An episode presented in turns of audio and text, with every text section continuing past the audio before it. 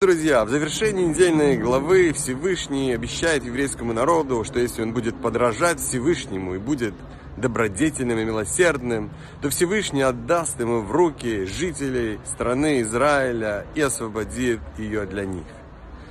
Как мы можем подражать Всевышнему? Для этого нужно держаться знатоков Торы, быть милосердным и благодетельным. А как мы можем это делать? Всевышний создал нас по своему подобию. Поэтому наша внутренняя сущность соответствует его сущности. И это была его задумка. И нам нужно просто суметь использовать и раскрыть свой потенциал. Прекрасного вечера и шаббат шалом.